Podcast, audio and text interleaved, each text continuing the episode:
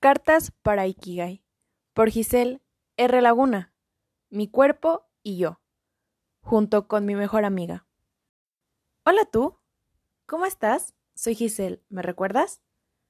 Como ya lo escuchaste en el título de este episodio, hoy tenemos nuestra primera entrevista y quería hacerlo especial junto con, como ya lo escuchaste, mi mejor amiga.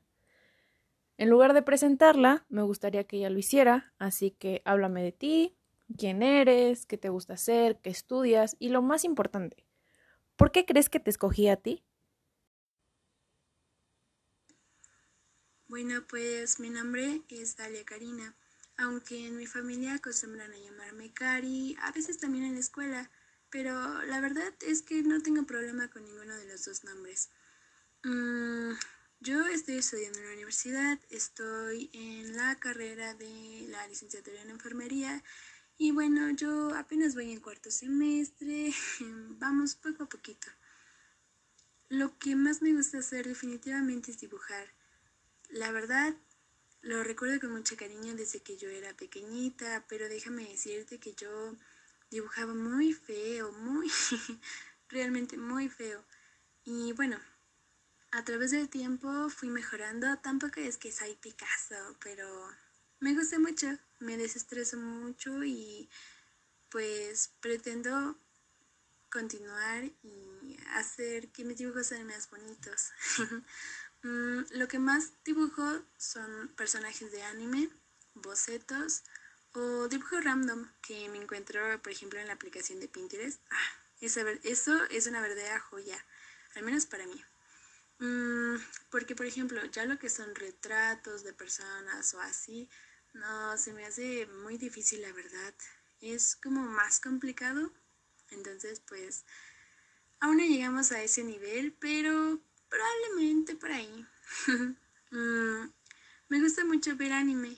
De hecho, ah, bueno, yo soy fan de One Piece y por supuesto que mi personaje favorito es el precioso, hermoso, trabajador, guapísimo Zoro Roronoa.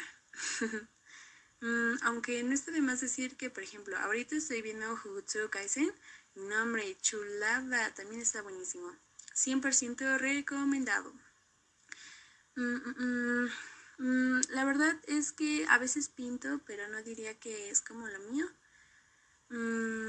supongo que es porque no para lo práctico. Entonces, a lo mejor por eso, pero pues ya con el tiempo veremos. Una de las cosas que también hago es cantar. Mm, en esa parte supongo que tengo un poco como de inseguridad, porque no sé, a veces digo, mm, quizás no soy tan buena o hay personas mejores o así, pero ojito ahí, no está bien compararse, cada quien lleva un proceso y cada quien va a su propio tiempo, entonces, no. La verdad es que me gusta mucho cantar y trato de mejorar mucho mi técnica porque, bueno, todo eso se mejora con práctica. Dicen que la práctica es el maestro, ¿no? Entonces, pues nuestro propio límite es uno mismo. Así que, pues sí. Las, la tipo de música que más como me gusta cantar, no sé, Mm, por ejemplo, Sin Bandera se me hace mm, un artista muy, muy, muy genial. Pero cualquiera está bien, la verdad. Y bien, yo siento, quiero creer que tú me elegiste a mí porque, bueno, si retrocedemos un poquito el tiempo, me parece que te he contado como algunas experiencias en las que te cuento circunstancias, situaciones y tal vez tenemos como en común algo así y podemos como completarnos mucho como no sabes qué me pasó esto. Ay a mí también y acá entonces eso está súper genial porque aprendes más compartes pues ciertas cosas y de cierta forma es muy lindo. Además de que está súper genial platicar contigo sabes que te quiero muchísimo y gracias por invitarme. Realmente hacer este episodio es algo que me emociona mucho y ya lo mencionabas tú. Eh, creo que hemos conectado sobre todo en esta parte. Es más común entre mujeres que le encuentren peros a su cuerpo, pero los hombres no están exentos. He conocido a algunos hombres. Estaría interesante hacer esta misma entrevista, pero con un hombre, a ver su perspectiva, tal vez en un episodio futuro. Pero este episodio es algo especial, más allá de evidenciar nuestras inseguridades, creo que es más una plática real y demasiado específica sobre lo que nos enfrentamos día a día como jóvenes y sobre todo con inseguridades. Actualmente tenemos las redes sociales y sobre todo los estereotipos que nos imponen en algunos lados, desde los noticieros hasta algunas cosas que muy pocos consumen, pero que sí consumen, como la pornografía. Entonces, ya que di un pequeño panorama de lo que vamos a hablar a continuación, vamos a empezar con algo sencillo. Dali, ¿qué es lo que más te molesta de que las personas hagan comentarios sobre los físicos ajenos? Mm, Sabes, creo que hoy en día es muy fácil juzgar un cuerpo ajeno, un cuerpo que no te pertenece, que no es tuyo. Y si bien todas las personas tienen pues libre expresión, está mal el uso que hacen con ello. Mm, justamente he estado en algunas circunstancias en las que me toca pues apreciar el cómo hacen comentarios pasivo-agresivos con otras personas. Y la verdad es que eso no está para nada chido. Y es lo que estaba viendo, porque, por ejemplo, luego llegan y, no sé, dicen, ah, por ejemplo, con el cabello, ¿no? Porque eso también entra en el físico de una persona. Y dicen, ay, ¿por qué te cortaste el cabello? Se te veía más lindo largo y que no sé qué. O incluso se enojan o dejan de hablar a la persona porque hizo un cambio en su look. Eso es lo más tonto y bobo que alguien puede hacer.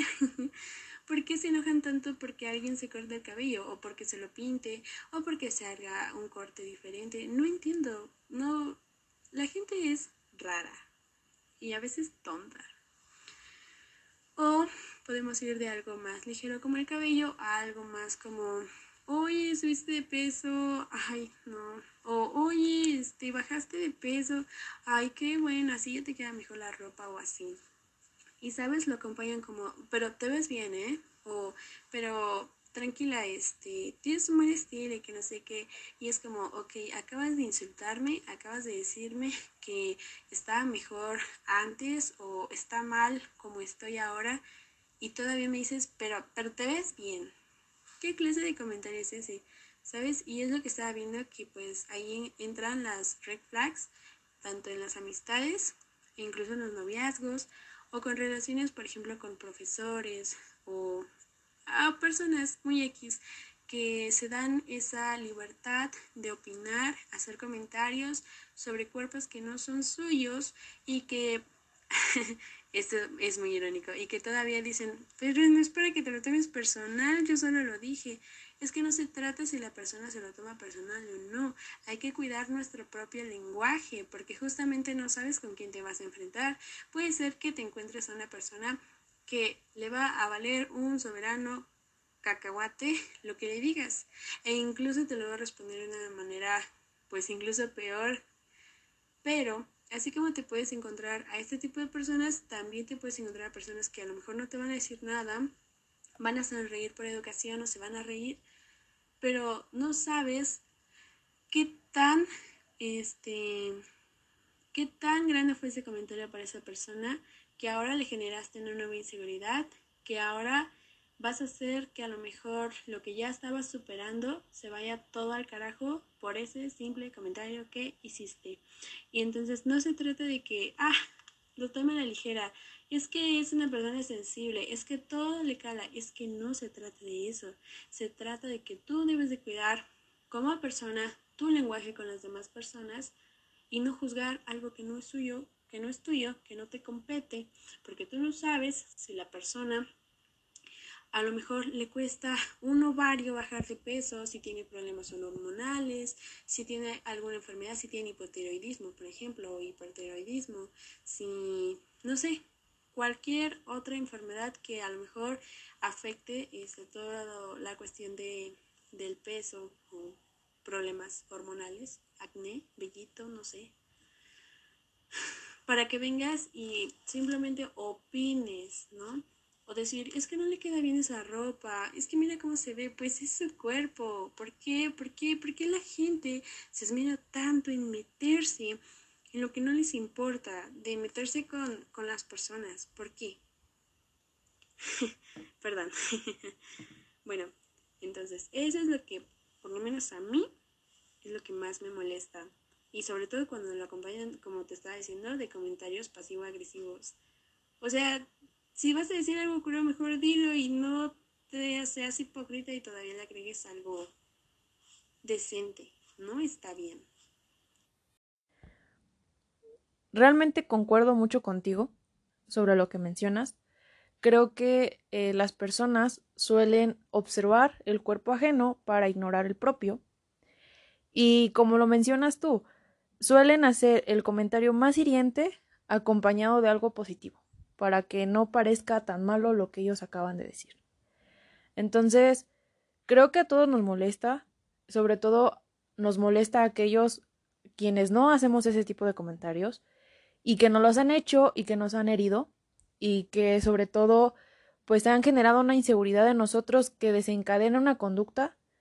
Hay personas que les dices estás gordo y jamás en su vida, si son mujeres, se vuelven a poner algún top y si son hombres, a partir de ahora van a usar ropa un poco más grande.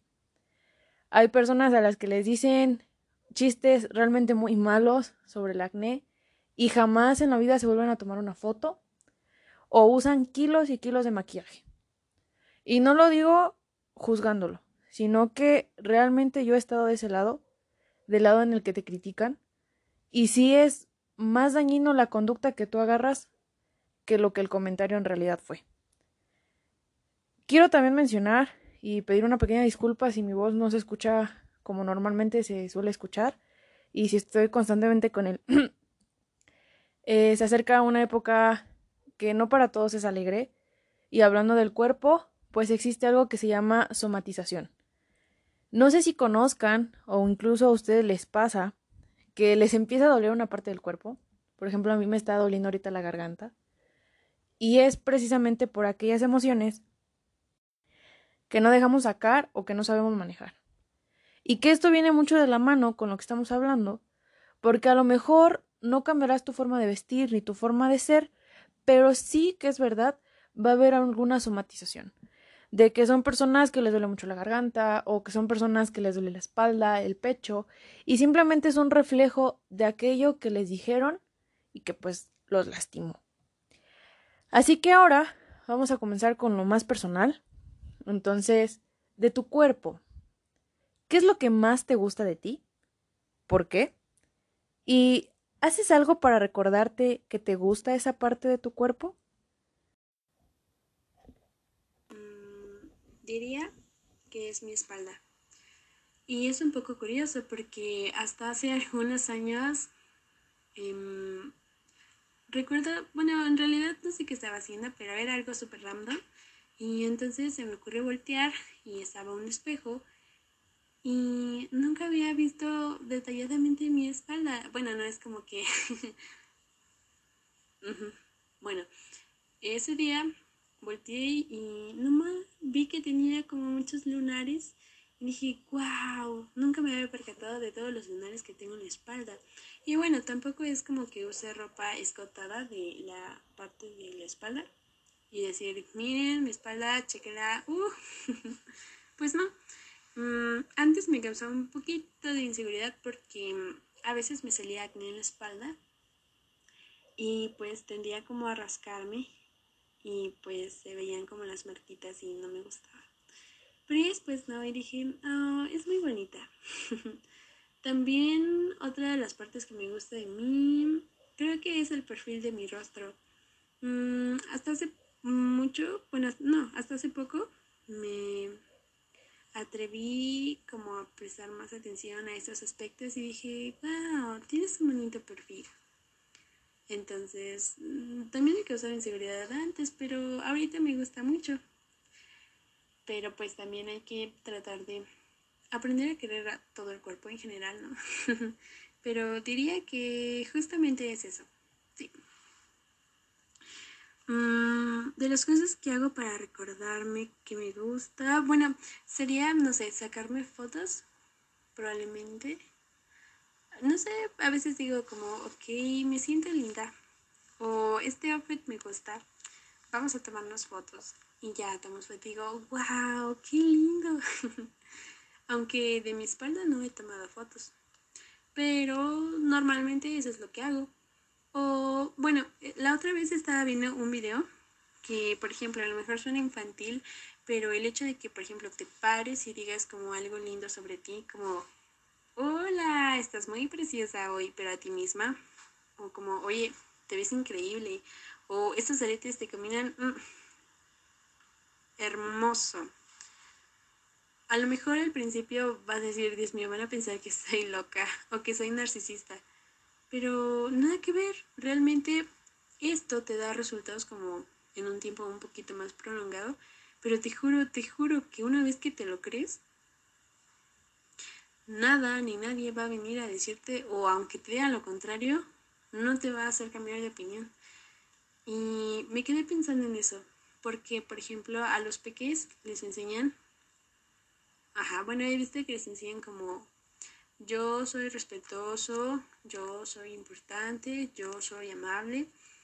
Y fíjate que los niñitos, así pequeñitos, aprenden y sí se lo toman en serio, ¿sabes? Y bueno, ya, dependiendo del contexto y todo eso, si no lo fomentan más en su casita o así, pues eso también influye en las características del niño cuando crezca, ¿no? Pero por ejemplo, si todavía lo refuerza en casa, si su mami o su papá les enseñan como tienes que decir que eres importante, eres muy lindo, eres inteligente, vales mucho, el niño va a crecer con todas estas seguridades del mundo y nombre, va a ser una persona indestructible en el sentido emocional y bueno, con este responsabilidad afectiva sobre todo.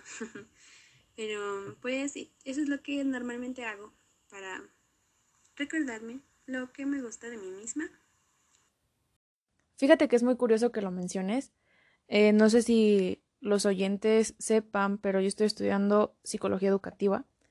Actualmente me encuentro en un kinder y jamás había estado con niños tan pequeños. Usualmente me encontraba en primaria o inclusive socializando con chicos de secundaria.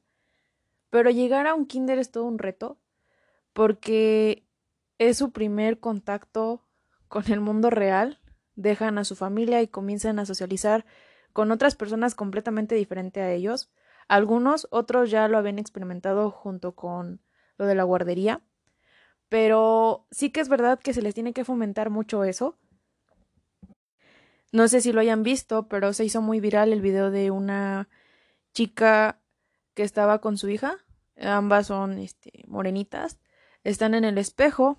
Ella la está peinando y su hija pues empieza a comentarle alguna inseguridad sobre su cabello, porque como sabrán, las personas afroamericanas pues tienen el cabello diferente a una persona latina y lo tienen demasiado eh, chino o rizado.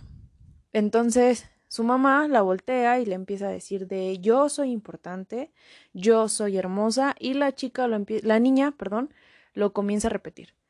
Y hoy que tengo una sobrina y veo que mi cuñada hace lo mismo, Realmente sí, mi sobrina es más segura en cualquier actividad que ella quiera hacer. Y el recordarnos sí es a veces como de, ay, me van a decir que estoy loco o que estoy loca. Pero puedes dar pequeños pasos. Eh, ya lo decía Dali, el mirarte en el espejo y decírtelo. Pero si no eres tan valiente, bueno, prueba lo que yo hice. Yo comencé en pequeños post-it a escribir las cosas que me gustaban de mi cuerpo. Y todos los días cuando te estás arreglando lo ves y lo lees. Y aunque no lo dices en voz alta, sí te saca una sonrisa al leerlo. Después de eso, comencé a ponerme los típicos papeles de soy importante, soy hermosa, soy inteligente, soy creativa, y empecé a escribir todas aquellas habilidades que venían de la mano junto con lo que me gustaba de mi cuerpo. Y hoy por hoy me fui dando tantos empujoncitos que ya puedo mirarme en el espejo mientras me estoy arreglando y decirlo en voz alta. De te ves muy guapa, te ves muy hermosa, me gusta esa sombra en tus ojos o ese vestido te queda bien. Y es así una manera de comenzar a inculcar el diálogo interno y hacerlo consciente, porque porque sí que es verdad que a veces esperamos que en la calle nos chulien o, o que las personas que son importantes en nuestra vida, como una pareja, nuestros amigos o nuestra familia, no lo digan. Y no siempre van a estar ellos. Entonces tiene que comenzar de uno. Pero así, como me acabas de platicar, ¿qué es lo que te gusta? Ahora dime, de tu cuerpo, ¿qué es lo que no te gusta a ti? ¿Por qué? ¿Y qué tipo de comentarios sueles o solías hacerte al respecto? Y bueno, ahora sí viene como la pregunta un poco incómoda, pero pues está bien. La verdad es que a veces es necesario hablar de cosas incómodas, ¿no? No todo es miel sobre hojuelas. Diría yo que la parte que menos me gusta de mí mmm, son la forma que tienen mis orejas. O sea, tampoco es como que las odie y no las pueda ver y las aborrezca, pero de hecho ya me caen bien. y incluso a veces lo tomo con humor con alguno de mis amigos, pero no es como que diga, wow, son preciosas. Y es que es un poquito curioso porque todo eso se remonta a mi infancia. Yo, bueno, yo sufrí de bullying cuando yo era pequeña. A mí me hicieron bullying toda la parte de la primaria. Y en la secundaria se, no sé, se normalizó un poquito más. Pero bueno, todas estas conductas pues te marcan para siempre, de una u otra forma.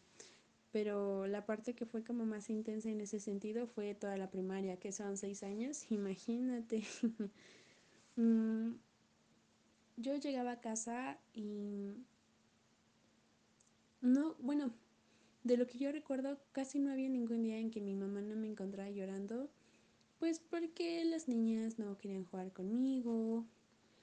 Ah, bueno, cabe destacar que iba en un grupito chiquito en el turno de la tarde, en una primaria, pues que tenía poquitos alumnos en este turno. Y pues, ¿qué será? En mi salón éramos como 8 o 10 compañeritos, entonces pues no había mucho de dónde escoger. Y bueno, em, yo decía, no, es que no se quieren juntar conmigo, me tiran mis cosas, me dicen cosas feas, no quieren ser conmigo en los trabajos. Y ese tipo de situaciones que son muy tristes. Pero bueno. Entonces, mmm, pues nada les parecía, ¿no? y me decían comentarios sobre mi físico entonces, pues imagínate que como niño o niña pequeña te digan ese tipo de cosas, tus compañeritos, está súper feo, ¿no? Añadiéndole que a lo mejor no culpo a mis padres en ese sentido, pero mi mamá al principio era como, ya no llores, todo está bien, no pasa nada. Y eh, casi a cada rato se iba a pelear con las mamás de mis compañeritos porque pues me hacían bullying. Pero ya llegó un momento en que mi mamá se cansó, no sé, y ya era más como, es que tienes que defenderte, es que tienes que ponerte viva porque si no te voy a chingar a ti otra vez. y ese tipo de cosas, ¿no? Entonces, mmm, pues ya no había como esta clase de poquita compasión de parte de mis papás, y era como, pues defiéndete y que no sé qué. Y bueno, mi papá parece entonces era una persona que pues nada de, de inteligencia emocional o así, ¿no? Entonces, pues me decían comentarios muy feos y pues yo llegaba a casa y estaba muy deprimida, ¿no? Estaba muy triste porque pues sí me calaban esos comentarios. Y imagínate, ay no, creo que Dali chiquita no se merecía esto. Mm, bueno, en el cuarto había como un espejo y pues yo me, me ponía enfrente, ¿no?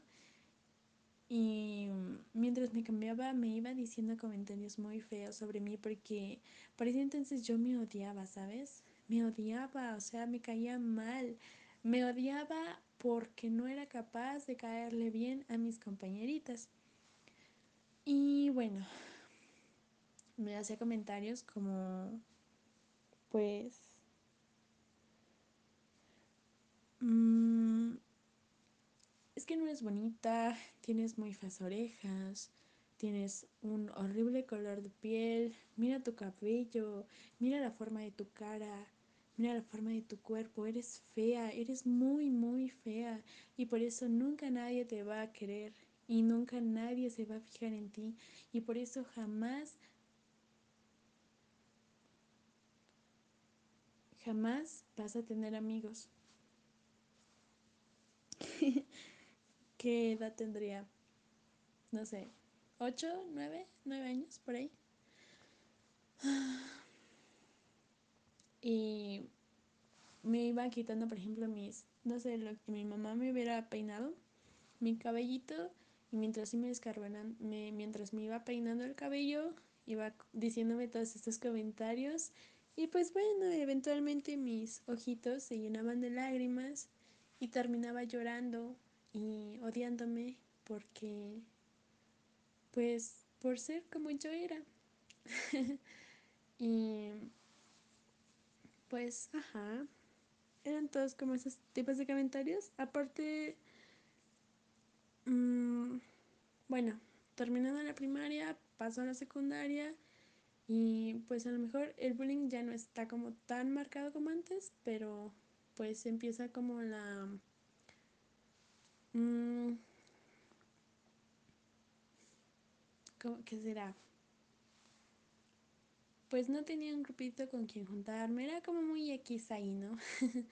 y por ejemplo, no nunca me gustaba tomar las fotos en, que eran para las credenciales o así, porque, bueno, no sé si todavía, pero cuando yo iba, te pedían que se vieran bien tus orejas y todo eso. Y pues obviamente no me gustaban la forma que tienen mis orejas. No es que sean grandes o muy pequeñas o así, tiene que ver con que no son simétricas y está como una un poco un poco más inclinada, un poco más doblada. Me parece que es debido a que cuando era muy pequeñita, este pues se dobló y ya no quedó bien. Bueno, la cuestión es de que no tiene una forma extraña. Y bueno, entonces lo que hacían era ponerme papel entre las, bueno, eh, atrás de la oreja para que se viera bien en la foto y súper peinadísima y, luego se veían mis ojeras y no, me sentía un asco total, la verdad. Entonces, em, pues no, yo lloraba porque aparte nunca es como que haya sufrido de sobrepeso, pero pues sí estaba como gordita. Entonces, no sé, no tenía forma. mm, eran ese tipo de comentarios. Y pues todo eso me siguió durante un buen rato, la verdad.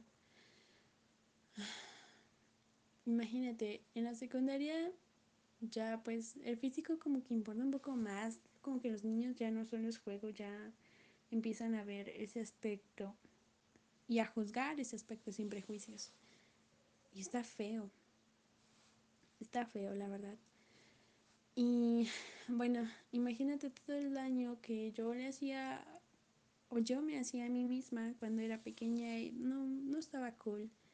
Y bueno, recordemos que la infancia es una etapa muy importante porque muchas veces de aquí se marca cómo vas a ser en tu etapa adulta. Y bueno, ahora me las estoy arreglando, ¿no? Pero, pues sí, sería esa parte. No he pensado en otra. Supongo que hay algunas más. Pero digamos que es la más marcada, pues. Sabes, creo que lo dijiste al inicio, que por conectar quizá era la razón por la que te había elegido para hacer esta entrevista. Y realmente si es así. Eh, si algo he aprendido, tanto como maeta, porque así suelen decir los niños, sin olvidando que estoy ahí realmente porque soy psicóloga y los estoy psicoanalizando en todo momento. y como niña en su momento, los niños son crueles, ¿saben? Y no porque ellos realmente quieran hacerlo, sino que tienen una sinceridad y una, un panorama de la realidad bastante extremo. Quizás sí fantasean, quizás sí creen en algunas cosas, como por ejemplo ahorita que estamos en estas épocas decembrinas, pues en Santa Claus y los regalos y todo eso, pero sí que es verdad que ellos tienen una perspectiva completamente diferente a la de un adulto. Y así como tú viviste esa parte, aunque no sea tan recurrente en, en mi diálogo junto con otras personas, pues yo también lo viví. Em, ya lo escucharemos más adelante en una historia que creé para ustedes sobre mí y sobre esta parte de mi lucha con el cuerpo. Pero hay algo que no menciono en esa historia y es precisamente que desde muy pequeña mi cuerpo comenzó a cambiar no era como los demás niños, era un poquito más gordita, eh, tenía un fleco que yo misma me hice y mi mamá intentó arreglar. Creo que los padres sí son algo fundamental y que no le gusta a ellos que quieran a sus hijos y de algún modo el que no nos tengan compasión es una manera de hacernos fuertes. Pero sí que es verdad que a veces uno espera ese abrazo, ese de no es cierto, no les creas, o alguna otra muestra de afecto, pero lo que más necesitamos cuando es contra nuestro cuerpo, pues es luchar, ¿no? Y yo recuerdo mucho que yo no hablaba, que yo tenía muchísimos apodos en la escuela y que recuerdo que la primaria fue un recuerdo un tanto raro para mí ir al psicólogo porque decían que era una niña sobresaliente y los cambios que tenía mi cuerpo y las burlas. Entonces, eh, cuando no trabajas en eso, se va haciendo pues un hábito al final del día. Comienzas tú mismo a retroalimentar aquellos comentarios que te hicieron y que nunca dijiste o que te guardaste o que realmente sí les diste esa importancia, ¿no? Porque los niños también tienen esa característica y es que no olvidan. Entonces es algo que se queda ahí y que vas trabajando con el tiempo. Y yo recuerdo que también eh, me decía lo mismo de nadie te va a querer porque creemos que la parte superficial es sumamente importante, ¿no? Y es así como empezamos con las preguntas fuertes. ¿Qué has notado en las redes sociales sobre los físicos? ¿Crees que existen modas? ¿Y qué opinas sobre estos estereotipos? Yo creo, la verdad, que uno de los problemas de las redes sociales es que la gente se le hace muy fácil juzgar pero la mayoría ni siquiera son de sus perfiles originales. Imagínate, crear un perfil falso y todavía ponerte a escribir un buen de cosas que no eres capaz de decirle, de, decirle de frente a esa persona. Imagínate la, el grado de inmadurez de, de la otra persona, ¿no? La verdad es que está muy feo. está horrible. Claro que existen las modas. Mm, y la verdad es que todo eso de las tendencias y así se me hace una pérdida de tiempo total porque hay gente que se llega a obsesionar.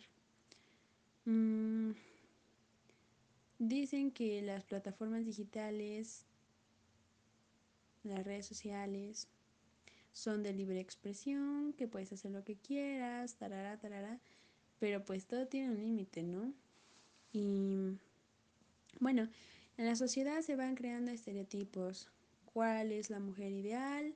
Una mujer. Pero fíjate que ni siquiera en eso están de acuerdo, porque estás delgada, te critican, estás gordita, te critican, bajita, alta, de tez morena, tez clara, ojos claros, ojos no claros. Por todo, absolutamente por todo, te van a criticar. Y vivir con la presión de querer encajar en un estereotipo para una sociedad que está mal, debe ser muy agotador, debe ser un desgaste físico y mental increíble, ¿sabes? Debe estar súper, súper, súper, súper feo. Mm, lo peor de aquí es que, por ejemplo, cuando eres adolescente y entras en el mundo de las redes sociales, de los modos y así, pues te atacan de todos lados. Estás como muy presionada o en constante presión de que, ah, es que ya tengo esta edad, tengo que depilarme, tengo que quitarme los vellitos, tengo que, no tengo que tener acné, tengo que estar todo el tiempo maquillada si subo fotos a Instagram, a Facebook, tengo que estar maquillada, tengo que estar arreglada. A lo mejor si me da inseguridad de mi cuerpo, solamente de mi cara, solamente en una posición. Eh, a lo mejor a los chicos les gusta que, no sé, que sea con poca ropa, me voy a poner, no sé, X cosa. Este, jamás, jamás en la vida mmm, mostrarme sin maquillaje, con mi rostro natural. No, ¿qué van a decir? ¿Qué va a decir la persona que me gusta? O X cosa, ¿no? Imagínate estar en esa constante presión. Además de que, por ejemplo, que hagas algo que a lo mejor a ti te guste y que digas, la neta, hoy no tengo ganas de arreglarme, voy a subir una foto así, me da igual. Y que te bombarden con un buen de comentarios. ¿Qué te pasó? Así te ves llegando a casa, así no te ves en la escuela, tarará, tarará, tarará. Llévala a las albercas para que se vea cómo se vean en la vida real. Es muy agotador. Y la verdad siento, siento yo, que cuestionan un, un chingo más a las mujeres que a los hombres. Y bueno, Tampoco es que me voy a poner en discusión en cuestión de género, pero no más. Un hombre puede subir una foto en chanclas y con una playa de fútbol y, no, hombre, guapetón. Este, qué hombre, qué guapo. Una mujer hace lo mismo y, no, hombre, se la cagan en los comentarios, ¿sabes? Así que no me voy a meter mucho con eso, pero pues es lo que yo creo. Y bueno, no cabe, eh, digo, no está de más decir que los estereotipos están mal, cada quien debería de poder arreglarse como quiera, como pueda y como se sienta más segura o seguro o segure. Entonces, pues, ajá. Claro que me gustan las redes sociales, yo también tengo, pero siempre para todo hay un límite y hay que respetarlo, ¿ok? Y es a lo que volvemos desde un inicio. No es tu cuerpo, no juzgues, no critiques, cállate. ¿Ok? Nadie te está pidiendo tu opinión. Y no sabes, por ejemplo, supongamos que una chica se anima a subir una foto que a lo mejor le da un poquito de inseguridad, pero dice, ¿sabes qué? Me vale, la voy a subir y que tú vengas y le hagas un comentario todavía con algo lindo al final pero que sea un comentario pasivo-agresivo, la chica no va a volver a subir una foto. No sé, yo creo que hasta cierra su cuenta y vas a decir, ay, qué sensible, no aguanta nada. Es que no, no tiene nada que ver con que aguante o no aguante algo. Es que eso no se haga, por favor. No hagan eso. Es de muy mal gusto, es muy inmaduro y es tonto. No lo hagan, no critiquen. Y si no te gusta el contenido de esa persona, si no te gusta ver sus fotos, si te irrita ver lo que sube o así, elimínala o deja de seguirla o qué sé yo. Nadie te obliga a consumir nada que no quieras.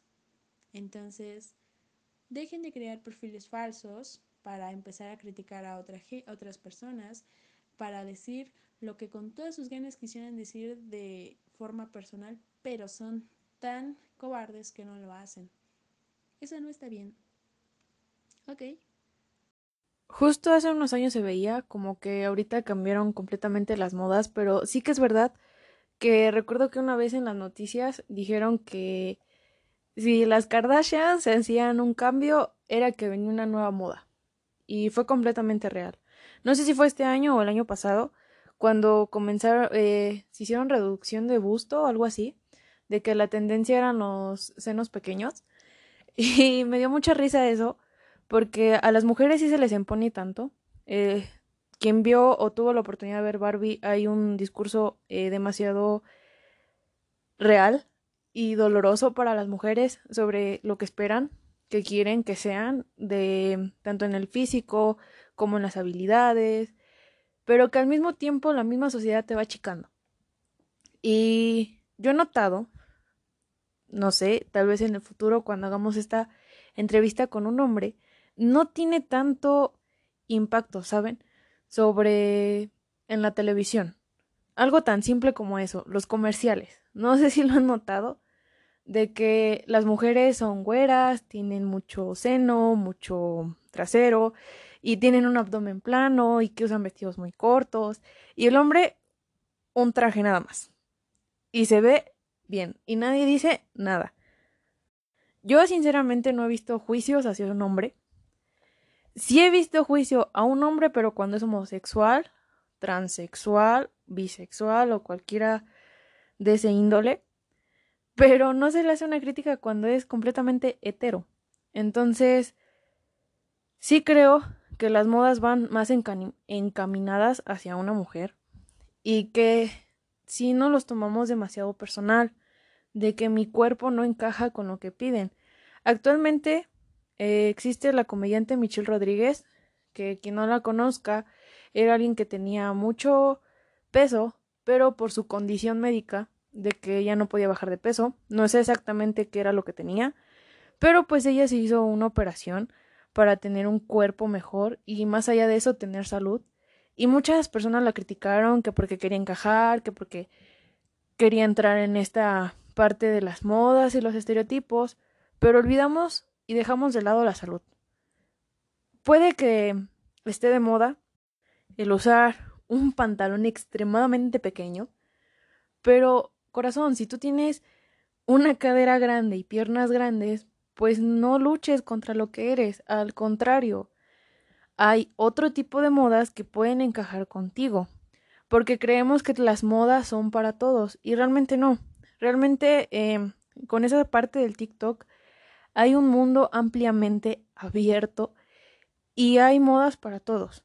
Y lo he visto, que a las mujeres que son gorditas hay unas modas de qué pantalón te queda mejor y les dan opciones, pero a veces nos encasillamos en ser lo contrario a nosotros. Y lo decía una persona a quien admiro mucho, Alex Puertolas, es un español que escribió un libro y que en ese libro, bueno, hay una poesía que se llama El amor de tu vida y hay otro texto, no recuerdo exactamente el nombre, pero mencionaba esta parte de te verías mejor si fueras güero si tuvieras los ojos claros o si tuvieras ese peso que tanto anhelas? Puede que te veas mejor, dice el texto, pero ¿te hace mejor persona? ¿Te da más valores? ¿Te hace más inteligente? ¿Te hace más capaz? Y dejamos de lado aquello que está acá adentro. Entonces, a mí me gustaría preguntarte precisamente esto. ¿Existe alguien a quien admires su físico? que te gusta, porque te gusta, o quisieras parecerte a esta persona, ¿por qué? Cuéntame un poco sobre esto. Fíjate que a esta altura de mi vida, 20 añitos apenas, mm, no tengo a una persona en específico que a la que yo quisiera parecerme. Que diga, yo, yo quiero ser ella o él. No, la verdad es que no. Pero sí, tengo un buen, un buen de personas a las que admiro por su físico. Mm. Tengo algunos compañeros, amigos, que, por ejemplo, se han metido al gym, ¿no? Y pues todo eso es un trabajazo, imagínate, para ver resultados, dos años, y dices, wow, no cualquiera tiene como esa capacidad mental, esa resiliencia para continuar un proceso tan largo. Pero por ejemplo, así como tengo amigos que lo hacen como para por estética, porque buscan sentirse más seguros así, también tengo personas o conozco personas que lo han hecho por salud y eso para mí es un poco más, digo, wow, porque aparte de la enfermedad no se dejaron como guiar por los comentarios de no lo hagas, no vas a lograr nada, este, tardas un buen para ver resultados, pues tampoco es como que al día siguiente mamadísimo, ¿no? Pero la gente a veces hace comentarios muy tontos. Mm, pero de las personas que más admiro, bueno, fuera de lo que son mis amigos o así, o en redes sociales, lo que más me gusta, bueno, sí, es parte de su físico, ¿no? Porque a lo mejor digo, wow, este se ve muy bien, o es muy linda, y digo, wow, qué bonito cabello, qué bonito cuerpo, qué bonitos ojos. Mm, me gusta porque me siento atraída y aparte se me hace muy lindo ciertas facciones de pues aquellas personas. Pero tampoco es como que yo quiero ser esa persona, ¿eh? Y es un poco gracioso porque yo antes solía como, bueno, no, la verdad es que todavía lo hago, pero tampoco es que voy a venir y decir, ja, todo me amo, me quiero, mm, ah, sí, papi, no, es todo un trabajo, la verdad. Pero considero que lo hago en mucho, mucho, mucho menor cantidad que antes. El compararme con otras personas. Y decía, ay, es que si yo tuviera el pelo así, si yo tuviera la piel de este color, si yo tuviera los labios así, los ojos de este color, si yo tuviera el cuerpazo de esta persona, me iría mejor en la vida. Por Dios, ¿quién te lo asegura?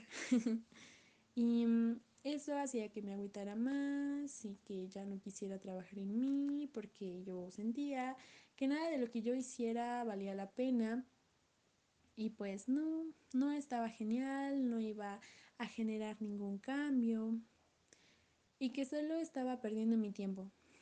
Entonces, está muy mal compararse, lo sé. Como vuelvo a, a repetir, lo sigo haciendo, pero pues ya son muy poquitas veces. Y después me terapeo, oye, Cari, no está bien que hagas esto, no, por esto y esto y esto. Entonces, pues es todo un, un trabajazo. Mm, pero, por ejemplo, bueno, es que eso es en cuestión de su físico, ¿no? Mm, porque también hay personas a las que admiro por sus habilidades y todo eso, y ahí sí es como, yo quiero ser esta persona, yo quiero aprender esto y esto. Pero en cuestiones de su físico, pues no es como que quiera estrictamente parecerme a alguien. La verdad es que cada, cada una de bueno, cada uno de nosotros somos diferentes, tenemos un buen de ventajas, desventajas, cosas que nos favorecen, etc. Y pues estaría muy genial que le sacáramos provecho a eso, ¿no? Pero estamos ahí empeñados en querer cambiar lo que no tenemos. Y pues eso está mal. Aunque no te miento, es muy costoso dejar de compararte con los demás y empezar a enfocarte en ti, en lo que tienes y en lo que puedes sacar de ti mismo, hablando físicamente. Pero una vez que lo logras, no hay vuelta atrás.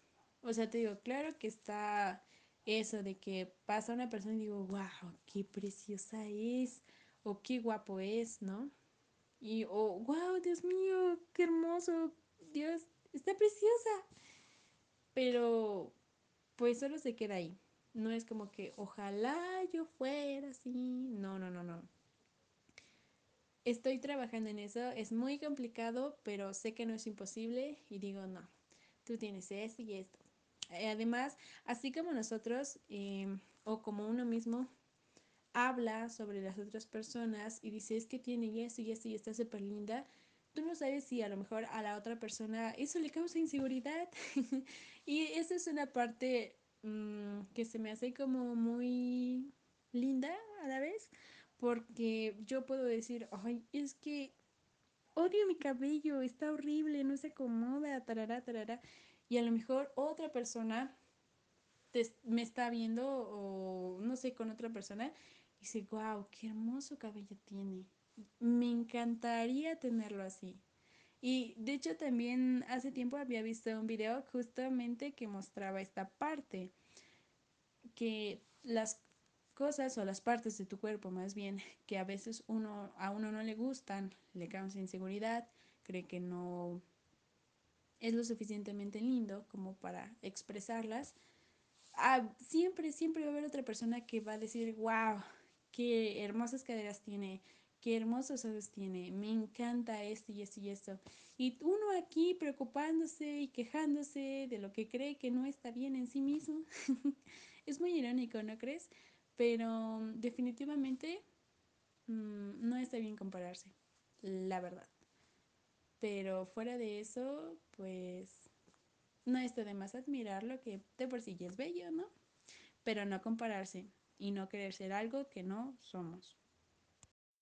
Justo. No quisiéramos ser esa persona, pero sí admiramos lo que han hecho. Cosas que seguramente nosotros no haríamos. Por ejemplo, he conocido personas que se levantan a las 5 de la mañana para ir al gym. Y a lo mejor yo no iba al gym, pero sí me levantaba a 5 y media para hacer deporte. Hasta que un día me levanté y dije, ¿realmente lo estoy haciendo por mi salud o por verme bien? Y cuando me di cuenta que era por verme bien, perdí el sentido. El hacer ejercicio y tener una dieta.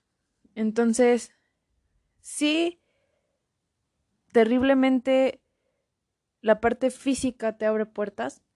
Hay puestos, sobre todo en la parte comercial, donde si tienes un buen físico y un buen porte, bueno, te dan el puesto porque vas a lidiar con, con algunos clientes o con socios o con lo que se les ocurra, ¿no?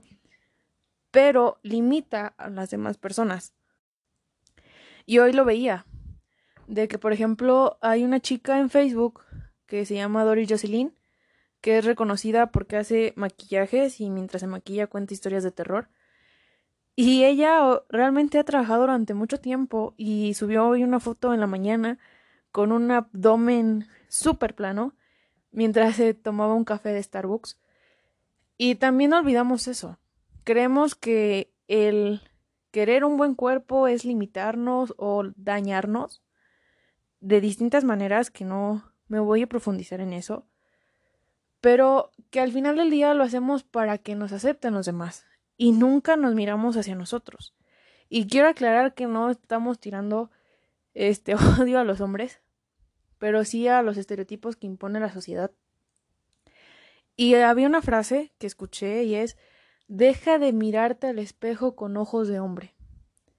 Porque lo único que hacemos en ese aspecto es sexualizarnos o inclusive hacernos sentir que somos un objeto que tiene que lucir bien en una vitrina.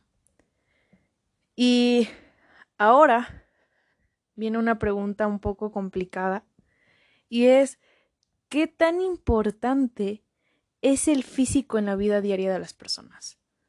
¿Crees que existen personas que se obsesionan con eso? ¿Por qué crees que lo hagan? ¿O crees que solo es un tema personal? ¿O que realmente sí tengamos estos pensamientos superficiales? Ah, por Dios, claro que existen personas que se obsesionan con el físico y empieza como algo que quieres cambiar, ¿no? O como algo que dices, es importante, es importante. Pero ya después cuando te obsesionas de una manera fea, está, está muy mal no sé, hasta el momento no me tocó una persona que, que es estrictamente obsesionada con su físico, pero pues sé que las hay y la verdad es que no me quisiera encontrar con ninguna persona de este tipo. Para mí, yo considero que el físico sí es importante. Porque tampoco voy a venir a decir como, no, Tú no te preocupes, el físico no importa, tú échalo por un tubo, nada que ver. No, aparte de que nuestra sociedad de por sí es este, ¿cómo se llama? Es superficial. Considero realmente que el físico de primera instancia sí importa. Primero, porque es tu cuerpo, es parte de ti. Yo mm, considero que pues el reflejo de tu físico muchas veces muestra cómo andas de manera interna. O sea, no me malinterpretes, me refiero a que, por ejemplo, si tienes un físico que no lo cuidas, no trabajes en él, independientemente de la forma y color y todo lo que tenga, si no te alimentas sanamente, si no te cuidas, si no duermes bien, si te vales, cómo esté tu cabello, si, si no tienes higiene personal. A ese tipo de situaciones me refiero. Pues dudo que quieras mostrar algo genial de ti, ¿no? Entonces, mm, hay una frase que dice que tu cuerpo es tu templo y por ende hay que cuidarlo, independientemente del estilo que tengas, ¿no? Porque luego hay estilos un poquito raros. Entonces, independientemente del estilo que tú tengas, eso no quiere decir que pues no hay que cuidar nuestro físico, porque Dios mío, pues es tu cuerpo, lo vas a tener ahí o vas a compartir tu alma con él de aquí hasta que te mueras. ¿Por qué no echarle una cuidadita, cuidarlo, quererlo, que esté bonito? Entonces, yo sí considero que el físico es importante. Ahora bien, cuando conoces a otra persona, pues tampoco es como que de primera instancia veas sus sentimientos. Quizás te va a traer físicamente y decir, oh, esta, esta chica está guapa. O este chico está, está lindo, ¿no? Y a lo mejor si quieres como algo X, algo random, no sé, si no quieres nada serio, pues ya no, hablando se entiende la gente, llegando a acuerdos, pues la relación solo se va a centrar en lo físico y todo bien, porque si eso lo aclaras desde un principio, pues no tienes nada que perder. Los dos están de acuerdo, todo ya hay comunicación, pues está de más, ¿no? Pero si el acuerdo es totalmente otro, si vas para una relación bien, para algo sano y todo eso. Y sobre todo, no estableces límites antes ni estableces este acuerdos. Pues imagínate, va a estar horrible esta situación porque vas a estar empeñado en el físico, en el físico, en el físico, que no vas a trabajar otras situaciones con tu pareja ni nada por el estilo. ¿Y qué va a pasar? Vas a terminar jodiendo a tu pareja. ¿Y qué necesidad tiene la otra persona de sufrir por tu culpa porque no sabes lo que quieres o porque simplemente eres narcisista o eres una persona superficial. ¿Sabes? Está muy feo este asunto. Mm, yo creo que las personas se obsesionan con su físico en primera instancia, a lo mejor porque lo aprendieron desde que eran pequeños en su entorno, ¿no?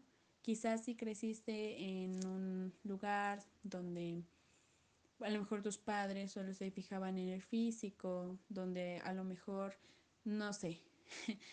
Una vez escuché de una historia de un, de un papá dejó a la mamá porque pues eventualmente su físico cambió debido a que ya tenía tres hijos y pues la mami se descuidó un poquito, pues tenía prioridades. Y ellos se conocieron en el gym cuando eran jóvenes pero pues ya después la señora dejó de ir, tenía trabajo, sus hijitos.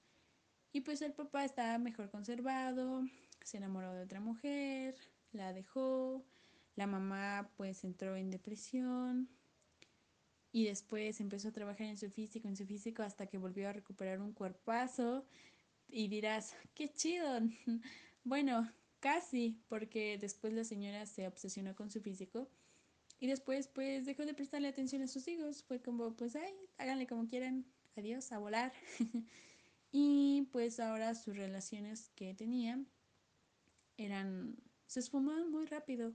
¿Por qué? Porque ya no habían como esos criterios, esas cualidades de la señora, de la chica, bueno, sí, de la señora.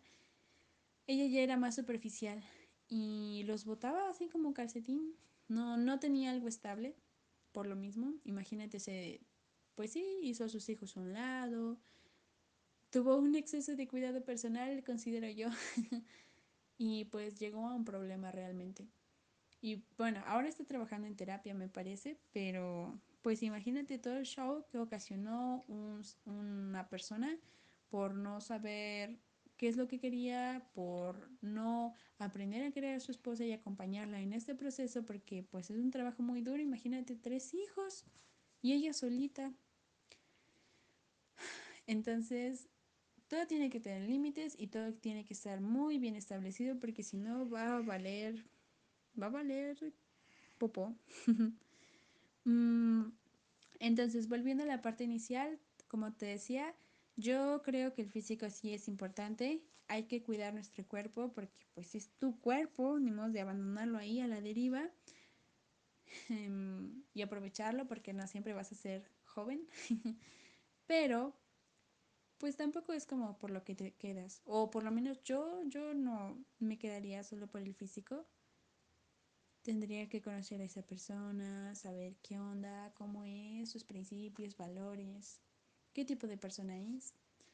Porque a final de cuentas, todos tus valores, cualidades y cosas bonitas siempre se van a quedar en ti, independientemente si pasan los años y tu cuerpo envejece y todo esto.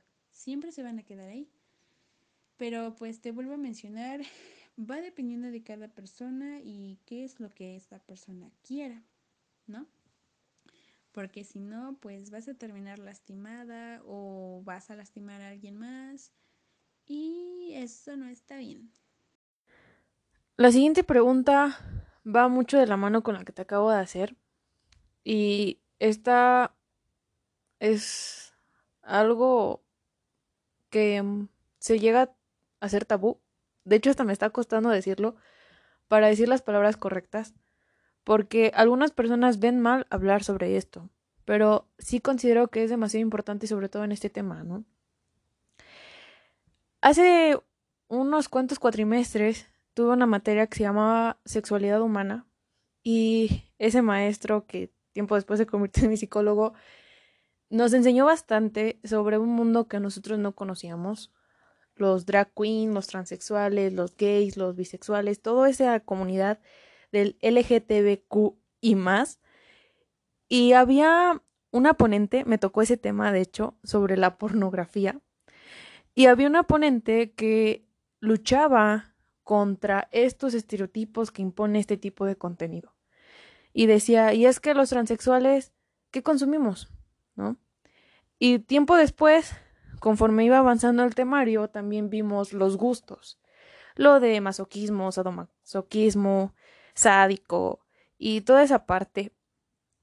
Y también estaba esta ponente diciendo sobre esto, de que bueno, y las personas que tenemos gustos diferentes, ¿dónde consumimos este tipo de contenido?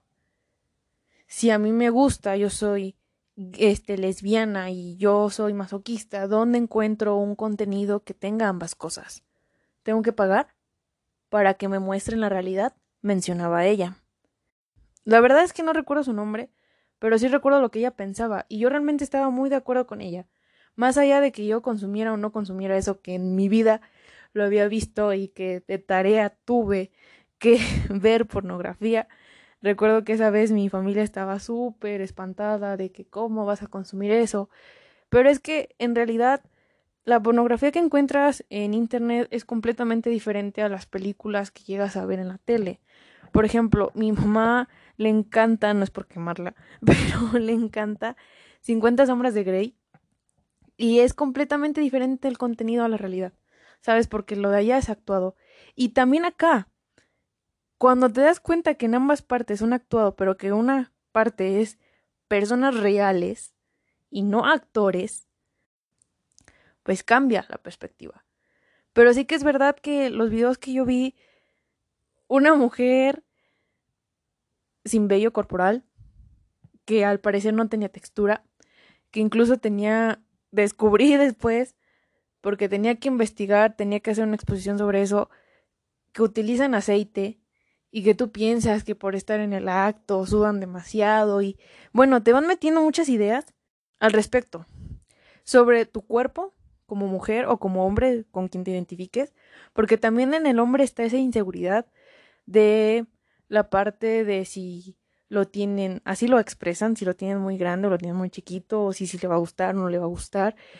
Pero al final te pintas una película que como lo dices tú, o lo hemos llegado a platicar, te pintas una película que dices, no manches, igual iba a pasar esto, ¿no? O va a durar tanto tiempo, pero me gustaría preguntarte a ti, ¿tú qué opinas sobre la pornografía? ¿Crees que el físico intervenga en las relaciones? Porque realmente lo he notado, que sí es una parte eh, demasiado importante para algunos que hacer química físicamente. De que sí me gusta su cara, o sí me gusta su cuerpo, sí le puedo dar un beso, ¿no? Y me gustaría saber si alguien te rechazó a ti por tu físico y cómo te sentiste. Uy, esa es una muy buena pregunta, ¿sabes? Pues mira, la pornografía dudo que se quite de las plataformas.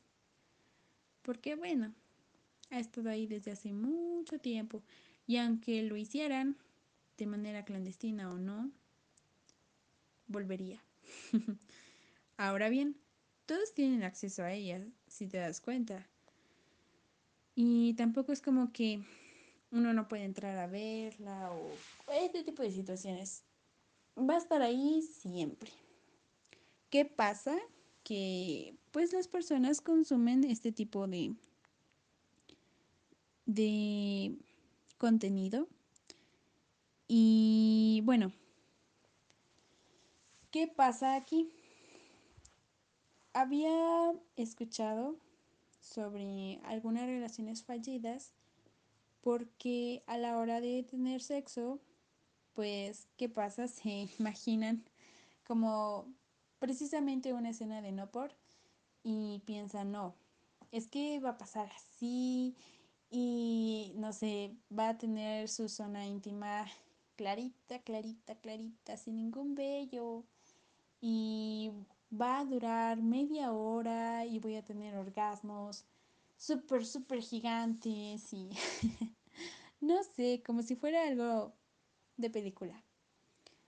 ¿Y qué pasa cuando ves, cuando la persona ve un cuerpo pues normal, con textura, con sabor, con un aspecto pues sí, básicamente normal, se espantan se espanta la persona por ver algo que es natural porque ésta cree que lo que debería ser natural debería ser lo que ve en la pornografía. Y está mal. Yo creo que, bueno, cada quien elige ver qué ver y qué no ver. Pero está mal idealizar lo que, bueno, sí, el contenido que ves. Dudo que si las, ese tipo de plataformas subieran contenido pues real, no tendría todas las visitas que tiene en, en internet que tiene pues subiendo ese tipo de contenido actualmente, ¿no? Lo dudo, sinceramente. También, ¿qué pasa? Que cuando la otra persona se decepciona a la hora de pues tener sexo de una manera normal, que diga, ¿qué? ¿Cómo que duró 5 minutos? o ¿cómo que no mide 20 centímetros? O qué sé yo. Mm, sí, se espantan, pero yo creo que también habla mucho de el autoestima que tenga esta persona, ¿no? Porque si a lo mejor, imagínate que la otra persona viene con toda la exposición, que a lo mejor es su primera vez, y no sé, que tiene muchos, ajá, que está nerviosa o qué sé yo, y ya en el acto que la otra persona venga y le diga, ¿qué? ¿Qué es esto? O qué sé yo. Imagínate la gravedad del trauma que le va a ocasionar a esta persona íntimamente que se le va a quedar marcado para toda la vida los comentarios que a lo mejor ésta le hizo en el acto, ¿no? a lo mejor que juzgue su cuerpo, que juzgue su apariencia. Imagínate, yo creo que no va a querer salir nunca más. Entonces, ojito ahí en el tipo de comentarios que hacen. ¿Por qué? Porque una persona con seguridad no le va a importar el aspecto de tu cuerpo si es que le gustas. Simplemente no, no le va a importar. Va a disfrutarlo, te va a hacer que lo disfrutes y se la van a pasar increíble. Y bueno, es así como debería de ser, ¿no? te ayudaría a perder como esas inseguridades que a lo mejor las tenías previamente y vas a decir que como que hay ese tipo de personas y no solo personas que juzgan mi apariencia. Entonces, consumir este tipo de contenido creo que no es saludable. Más que esté mal o bien, no es saludable. Y incluso hay personas que se obsesionan con ese tipo de contenido, pagan por ver algo más exclusivo o así. Y después pues tienen un problema, primero con ellos mismos y segundo, le generan problemas a su pareja porque idealizan lo que debería de pasar. Y bueno, está de más decir que eso está súper mal. Es lo que yo pienso de esta plataforma. Mm, y bien, para las relaciones Claro que es un problema. Como te mencionaba al principio, pues en el acto sexual y que empieces con cosas que tú viste que se hacen en esta plataforma y que esperas que sea así y que no sucedan de la manera que quieras, va a ser un caos rotundo, va a ser algo que definitivamente va a marcar. Entonces, no debería. De hecho, eso está más por ejemplo, con los juguetes sexuales, ¿no? Que es otro punto muy aparte que pues a lo mejor va a favorecer este, tu relación con tu pareja. El autoconocerse también es importante, porque imagínate, muchas veces pasa que en el acto ni siquiera tú mismo te conoces y no sabes qué onda, y pues menos la otra persona te va a conocer, ¿no? Entonces, no hay que meter la pornografía en tu relación está mejor conocerse entre pues tú y tu pareja, saber qué les gusta, qué no, y sobre todo aprender a quererte a ti mismo para que así no venga nadie y te juzgue por cómo te ves.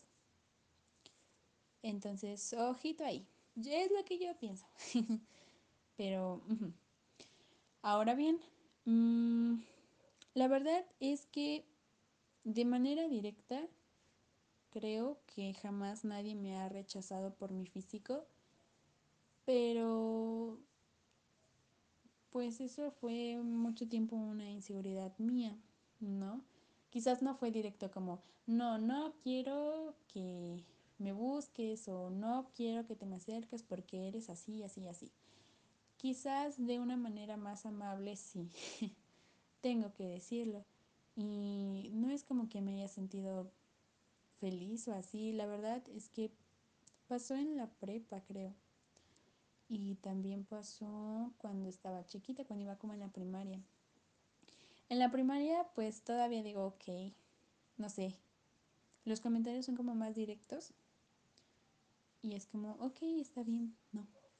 Pero pues ya están en la prepa, no sé, es un caos. Estás en una nueva etapa y que te hagan ese tipo de comentarios, pues está muy triste, ¿sabes? Mm, me sentí muy triste, muy triste porque pues esta persona tenía como, pues, no manches, un montón de personas para escoger. Entonces yo primero me sentía muy autoinsuficiente porque decía, no, es que, ¿cómo crees? Esa es una burla. ¿Acaso quieres que se burlen de ti? Imagínate la gravedad del asunto, todo porque pues no me quería ni un poquito yo misma. Mm, y es algo pues que vas trabajando un poquito, ajá, poco a poco a través del tiempo, pero se siente muy mal. Sientes como un nudo en la panza. Nada bonito. Y bueno, ya a través del tiempo comprendí como, no más, esa persona no era la gran cosa, ¿por qué te sentiste así? Pero bueno, cada etapa es diferente y así. Y hay que aceptar que no a todos les vas a gustar y que está bien, que cada quien tiene su propia decisión. Pero pues también aprender a valorarte para que sepas qué es lo que vales, cuánto es lo que vales y qué es lo que mereces. Pero así pasa. Llevamos mucho tiempo platicando, realmente ha sido una conversación demasiado amena, pero ya estamos llegando al final de esta entrevista y ahora viene la parte emotiva. ¿Qué consejo te hubiese gustado recibir en este proceso? ¿Qué tan difícil fue tu proceso?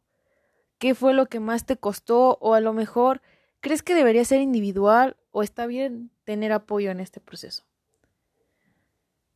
Te voy a dejar que te explayes porque yo sé lo importante y significativo que ha sido para ti. Ay, sí, definitivamente me hubiera gustado tener a alguien que pues me hubiera hablado como de esto un poquito más para hacer el momento más ameno. el consejo que me hubiera gustado recibir mmm, pienso que hubiese sido bueno el saber que no tenía no tenía ninguna obligación para compararme, que estaba bien como era, que más que nada que debía enfocarme o que, ajá, sí, que en lugar de compararme con las otras personas, debería más de trabajar en mí misma. Porque, por ejemplo, en la fase de la prepa, yo me descuidé mucho. Recuerdo que, pues sí, eh, subí de peso, tenía mucho acné. Obvio, igual por la escuela, ¿no? Me estresaba y así. Pero fuera de eso, no, por ejemplo, no me alimentaba bien, no tomaba agua, comía muchos carbohidratos, muchas grasas. Entonces, pues el cuerpo obviamente lo reflejó, esto bajó mi autoestima, me estresó más, se me caía el pelo. Qué feo, ¿no? me hubiera gustado que me hubieran dicho que era bonita, que tal como era, que no necesitaba compararme, que no necesitaba que no necesitaba hacerme sentir culpable para aprender la lección, cosas por ese estilo. Que si fue difícil, fue fue fue muy difícil lo que más me costó en todo el proceso fue aprender a, a darle valor a lo que hacía, a mis virtudes, a mis talentos y a lo que era. Eso fue lo más difícil. El dar el primer paso yo para decir, ¿sabes qué? Yo soy buena en esto, en esto y en esto yo soy linda por esto, esto y esto, yo valgo mucho porque yo tengo estos valores, porque yo soy así, porque yo no soy una persona mala, porque yo soy muy linda, porque mis facciones son bonitas, porque yo sí voy a tener personas que me quieran y porque no es cierto eso de que jamás voy a encontrar a alguien que me quiera. Claro que fue difícil. fue muy difícil, sobre todo porque lo más cañón empieza cuando pues estaba pequeñita, ¿no? no hubo chance como de crear cosas chidas. Fue todo tan repentino, tan doloroso y tan traumático que no te creas, aún quedan muchas secuelas con las que pues trato de trabajar para no caer o tocar fondo nuevamente.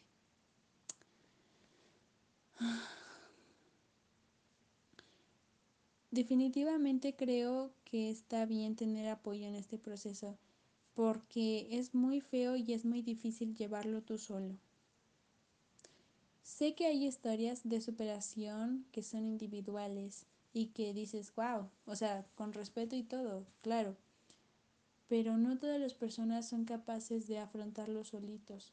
O a lo mejor y lo afrontan solos, pero con un pago lo doble de peor, ¿no? Porque después te vuelves una persona insensible, uh, quizás a lo mejor te vuelves una persona que no te importa lo que los demás digan de ti, pero que aparte de eso te vuelves una persona insensible con las demás personas y descargas toda tu frustración o enojo a través de los comentarios o acciones. Y eso está más feo, ¿no? bueno, al menos eso es lo que yo pienso. Terapia, creo que la terapia es muy linda y muy necesaria. Yo nunca he tomado terapia.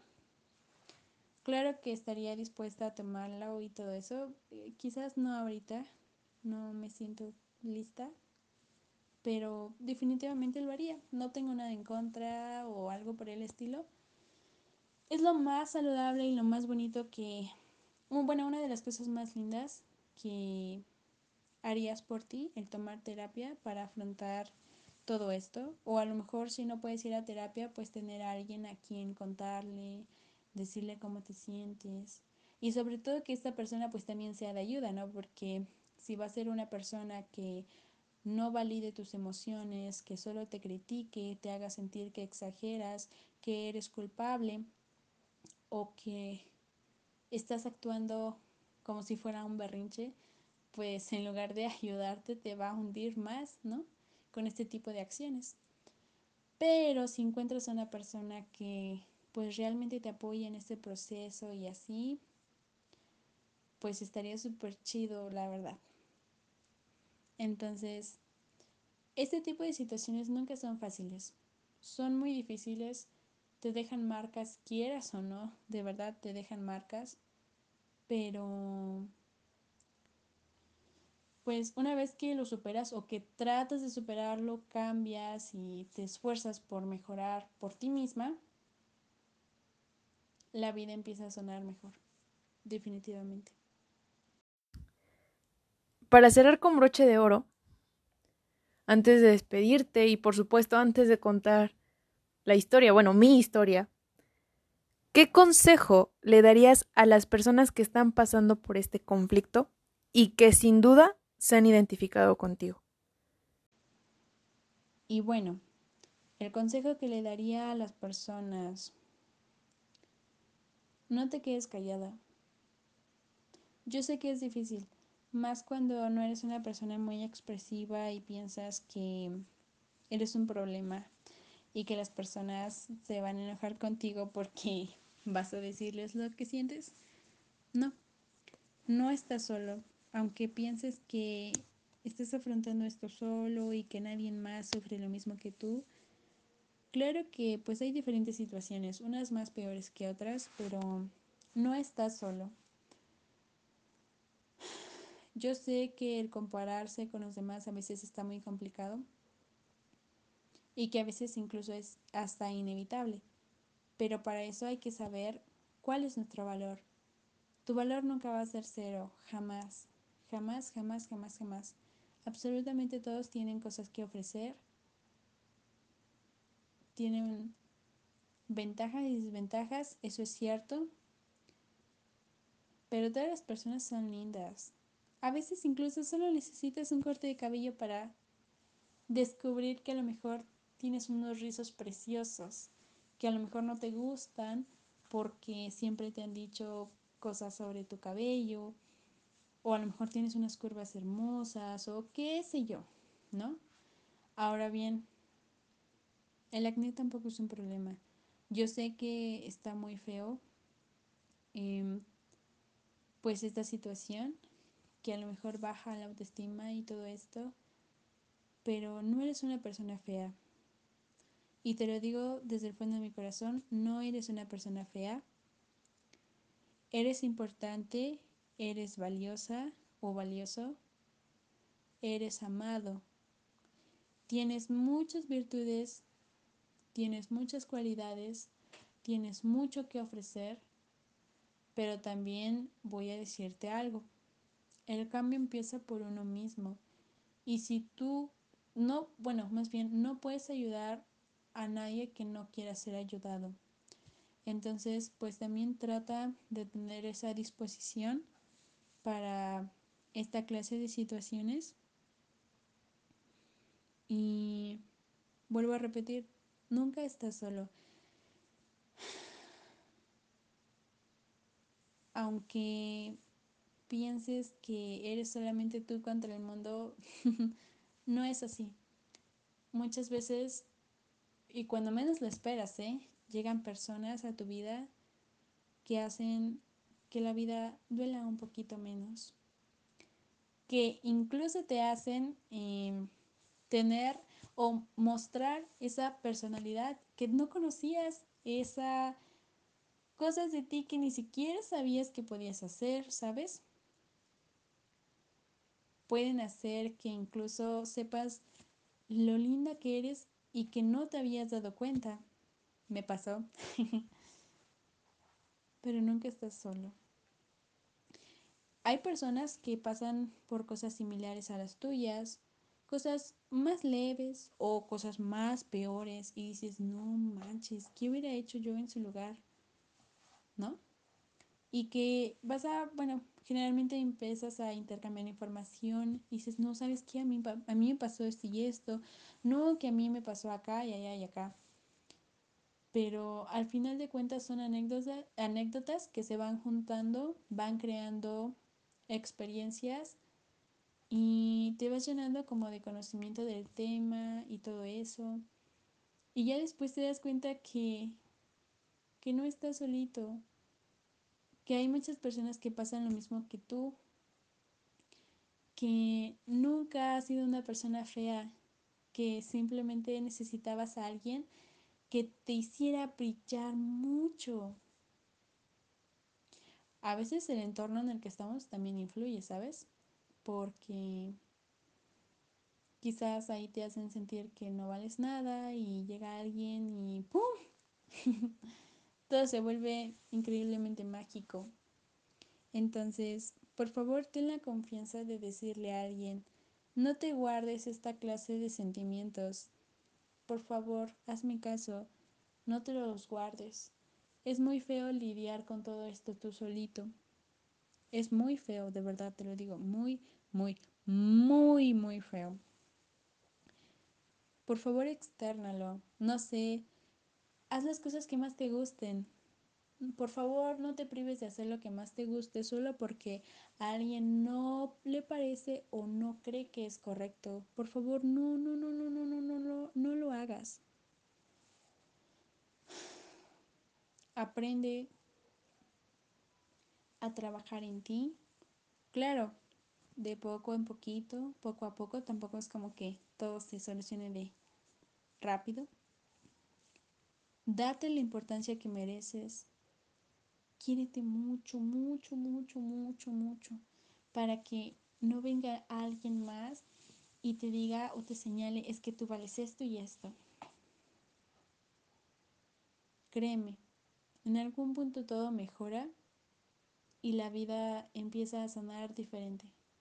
La vida empieza a sonar como tu canción favorita. y bueno, Dios, eso está profundo. De verdad, Ali, te agradezco mucho el que me hayas acompañado. Es mi primera entrevista en este podcast en el que me he esmerado mucho. Y pues este es el final. ¿Cómo te sentiste en la entrevista? Y de verdad te agradezco, te quiero y gracias por haberme acompañado en este proceso, tanto en el del físico como en este del desarrollo de mi podcast. ¿Y qué piensas de que haré una historia sobre esto? Finalmente, ¿cómo me sentí? Yo... Ay, no sé, esto fue muy terapéutico. de verdad, hace mucho que no hablaba sobre este tema del físico y así, y las experiencias que he tenido. Ya tenía buen rato. Me sentí muy alivianada. No sé, fue como hablar con alguien que apenas está descubriendo. mm, claro, me encantaría que hicieras una historia La verdad es que eres muy buena en esto y yo aprecio mucho lo que haces y bueno, es que no conozco mucha gente que haga este tipo de cosas. Me da mucho orgullo lo que estás haciendo, Jamie. Eres una persona increíble. Yo agradezco el haberte conocido y quiero que sepas que te quiero muchísimo, muchísimo, muchísimo. Y que pues estamos trabajando poco a poco. Tampoco es como que todo esté súper bien ahora. Pero pues eventualmente todo cambia, ¿no? Bueno, el cambio uno lo tiene que generar, obviamente. Mm. Ay, fue demasiado terapéutico.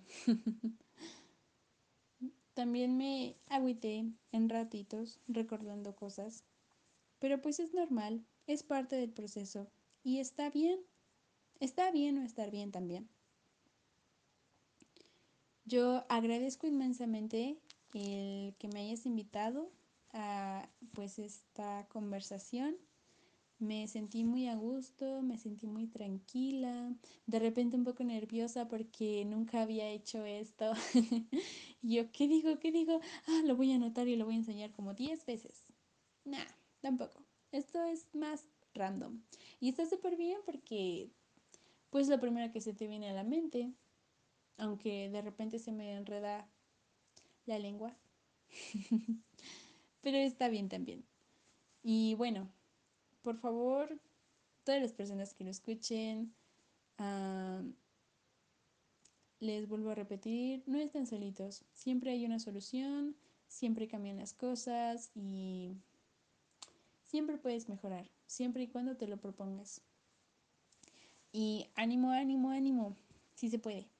Los quiero mucho y te quiero mucho y muchas gracias. y creo que es todo. gracias. No hay palabra más repetitiva que complicado en esta primera entrevista en mi podcast. El primer episodio fue muy especial, tuve aportes de muchos de ustedes y de personas que no topaban mi podcast, pero que hicieron hablar. Y realmente me emociona porque son temas que a ustedes les importan y son temas que a cada uno de nosotros pues nos han afectado de manera distinta. Y me cuesta mucho contar esta historia. Lo pensé mucho y lo estuve postergando, pero al final del día es una manera de aceptarlo. Ya hice un podcast sobre la ansiedad, sobre el acné, y pues viene la parte más difícil, mi cuerpo. Así que, pues vamos a empezar. Solamente quiero darles las gracias y pues con esto vamos a cerrar este precioso episodio.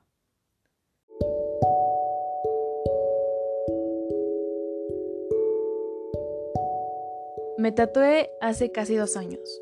Hasta hace apenas un par de días descubrí que las personas suelen dar un significado distinto al tatuaje del sol y la luna. Dicen que está inspirado en aquel amor que no pudo concretarse. Tal vez porque nunca podrán estar juntos a menos de que sea un eclipse. Pero mi tatuaje no significa eso. Mis padres lo suelen atribuir al yin y yang, lo bueno y lo malo de la vida. Pero tampoco significa eso. Una vez escuché que tu veneno en la dosis correcta podía convertirse en medicina. Dalia ya lo dijo. Existen cuerpos diferentes por condiciones clínicas.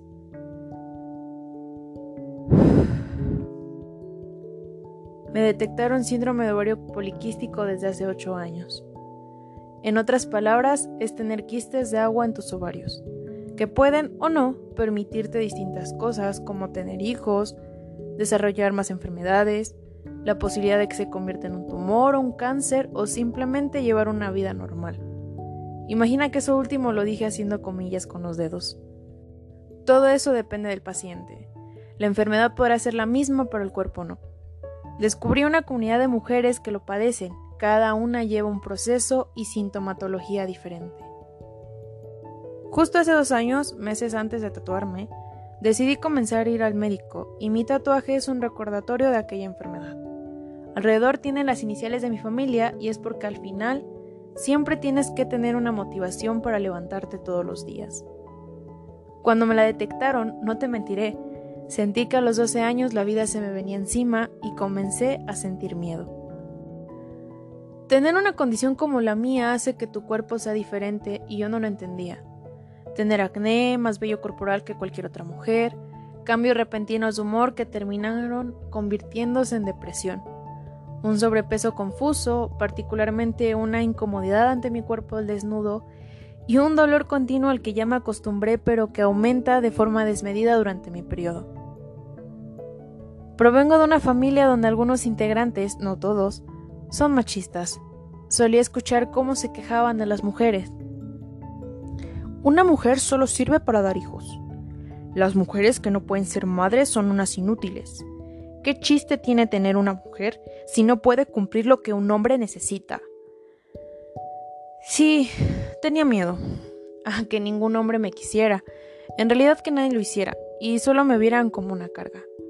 Pues existen alimentos o bebidas que por mi salud no puedo consumir. No puedo fumar ni beber alcohol. Tengo que estar haciendo actividad física y tengo que estar yendo a terapia. Libero mucho más cortisol que cualquier otra persona, que se refleja en niveles altos de estrés y por supuesto depresión. Esto aunando a los niveles de algunas hormonas. Pero ¿por qué te cuento todo esto?